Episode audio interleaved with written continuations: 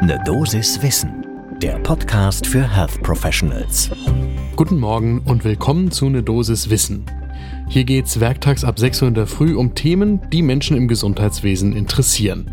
Heute ist das die Frage, wie geschädigter Gelenkknorpel wieder aufgebaut werden kann. Ich bin Dennis Ballwieser, ich bin Arzt und Chefredakteur der Apothekenumschau. Und heute ist Freitag, der 4. März 2022. Ein Podcast von gesundheithören.de und Apothekenumschau Pro. Bis vor kurzem wäre ich mir noch sicher gewesen, dass ich eine solche Folge niemals moderieren würde, in der ich erzähle, dass die Matrix-assoziierte autologe Chondrozytenimplantation, die M-ACI oder MACI, tatsächlich geschädigten Gelenkknorpel wieder aufbauen kann. Doch das IQWIC und der gemeinsame Bundesausschuss belehren mich eines Besseren. Das lohnt wirklich einen Blick zum ersten Kaffee des Tages. Für mich galt bisher ganz eindeutig, wenn der Knorpel weg ist, dann ist er weg. Das heißt, es muss alles daran gesetzt werden, dass Knorpelschäden nach Möglichkeit verhindert werden. Und ansonsten ist da vor allem die Physiotherapie, die Knorpelschäden durch muskulären Aufbau quasi kaschieren kann und den Patientinnen zu mehr Lebensqualität verhilft. Aber von meinem Defetismus haben sich Wissenschaftlerinnen nicht abhalten lassen und haben an verschiedenen Ansätzen gearbeitet, wie eben Knorpel doch wieder aufgebaut werden kann. Einerseits im Körper selbst durch verschiedene Verfahren, die das anregen sollen, andererseits eben durch das Matrix-assoziierte autologe Chondrozytenimplantation, also Chondrozyten werden entnommen, werden dann aufbereitet, werden in eine Matrix gesetzt und kommen dann wieder in den Knorpel hinein, den sie aufforsten sollen, um das mal so anästhesiologisch laienhaft dahin zu schludern. Und es scheint tatsächlich zu helfen. Zu diesem Schluss kommt das IQWIC, das sich mehrere Studien zu dem Thema angeschaut hat und das hat jetzt Folgen, denn der gemeinsame Bundesausschuss hat entschieden, das hilft so sehr, dass das Ganze offiziell auf Kosten der Krankenkasse gesetzlich Versicherten zur Verfügung gestellt werden soll. Wer im Moment auf der Website des gemeinsamen Bundesausschusses nachschaut, wir verlinken das natürlich in den Show Notes, der sieht, dass das gerade erst beschlossen worden ist, Mitte Februar, und dass es noch nicht in Kraft getreten ist. Aber der Beschluss ist da und deswegen lohnt es sich da noch einmal näher drauf einzugehen. Was allen bekannt ist und was eben das große Problem ist, bei Erwachsenen heilen Knorpelschäden gar nicht mehr spontan.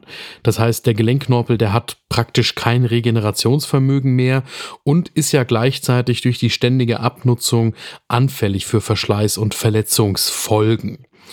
Und die Endstrecke, egal wie das mal losgegangen ist, etiologisch, die ist dann immer gleich. Es kommt zu Bewegungseinschränkungen einerseits und sehr lästigen und die Lebensqualität mindernden Schmerzen andererseits. Letztendlich führt das dann zur Arthrose und dann kann man nicht mehr viel machen. Irgendwann steht man zum Beispiel beim Kniegelenk vor dem Gelenkersatz und den gilt es zu verhindern, insbesondere in jungen Jahren, weil es ansonsten häufig zu Prothesenlockerungen kommt, zu anderen Komplikationen und es muss reoperiert werden und die Patientinnen und Patienten leiden auch unter den Folgen der Therapie. Das Ganze ist auch gesellschaftlich relevant, weil bei den über 60-Jährigen die Arthrosen mehr als die Hälfte der chronischen Erkrankungen ausmachen. So, ich habe eben schon gesagt, da ist eine ganze Menge versucht worden. Mikrofrakturierung, Mosaikplastik, Abrasions, Arthroplastik und eben die Matrix-assoziierte ACI. Die ist den schwereren Schäden, den Schweregraden 3 und 4 vorbehalten. Das sind Knorpelschäden, die schon mehr als die Hälfte der Knorpeltiefe betreffen oder die sogar bis in den darunterliegenden Knochen reichen. Für die kommt diese autologe Chondrozytenimplantation in Frage. Und in Wahrheit wird die auch schon seit Jahren eingesetzt, ist in den letzten 25 Jahren mehrfach modifiziert worden und existiert eben jetzt in der Praxis vor allem als diese Matrix-assoziierte ACI. Das sagt uns Philipp Niemeyer vom OCM München. Das ist eine Münchner Spezialpraxis für orthopädische Chirurgie.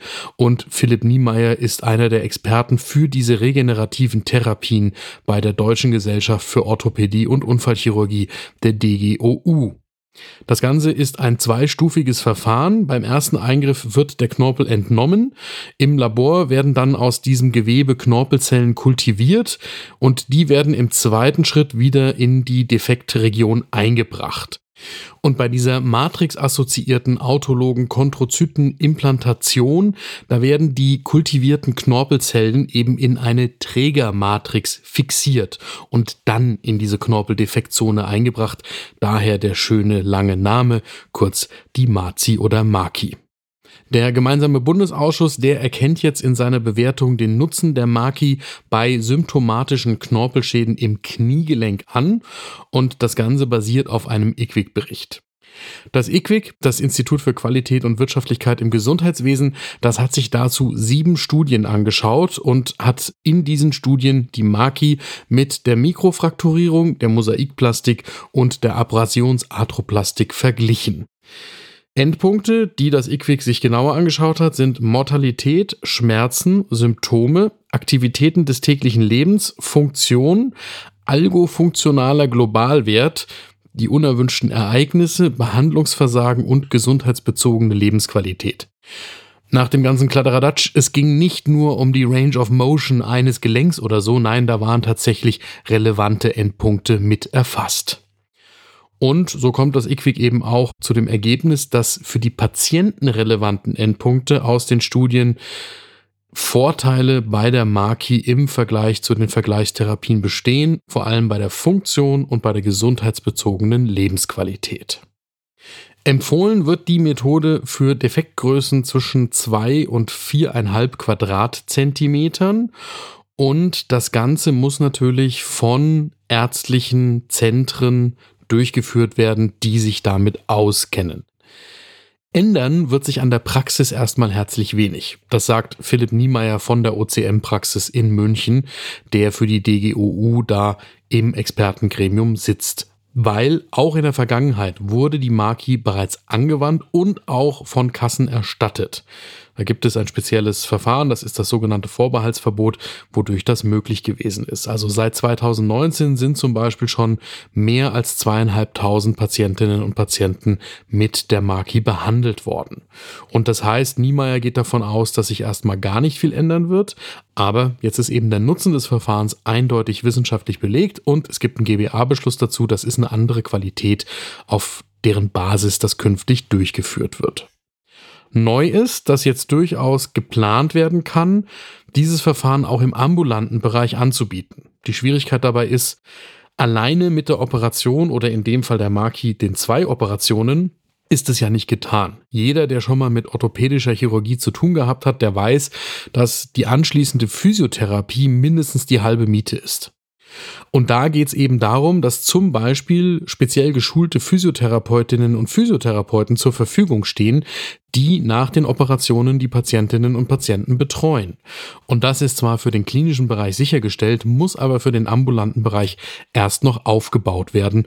Und das, sagt Niemeyer, das braucht noch ein bisschen Zeit.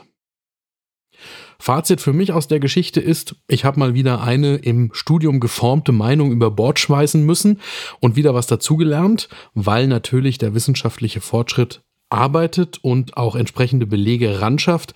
Gleichzeitig frage ich mich, okay, das funktioniert jetzt im Knie für diese eine Indikation. Was steckt da noch an Potenzial in dieser matrix-assoziierten autologen Chondrozytenimplantation drin? Das wird spannend in den kommenden Jahren damit wir diesen Zungenbrecher noch häufig benutzen können. Das war eine Dosis Wissen für diese Woche. Die nächste Folge gibt's am Montag ab 6 Uhr in der Früh überall da, wo ihr Podcasts hört. Und wenn euch dieser Podcast gefällt, dann folgt ihm doch, dann verpasst ihr keine neue Folge und sagt einer Kollegin oder einem Kollegen Bescheid, damit die auch morgens zum ersten Kaffee gut informiert in den Tag starten können. Podcast von gesundheithören.de und Apothekenumschau Pro.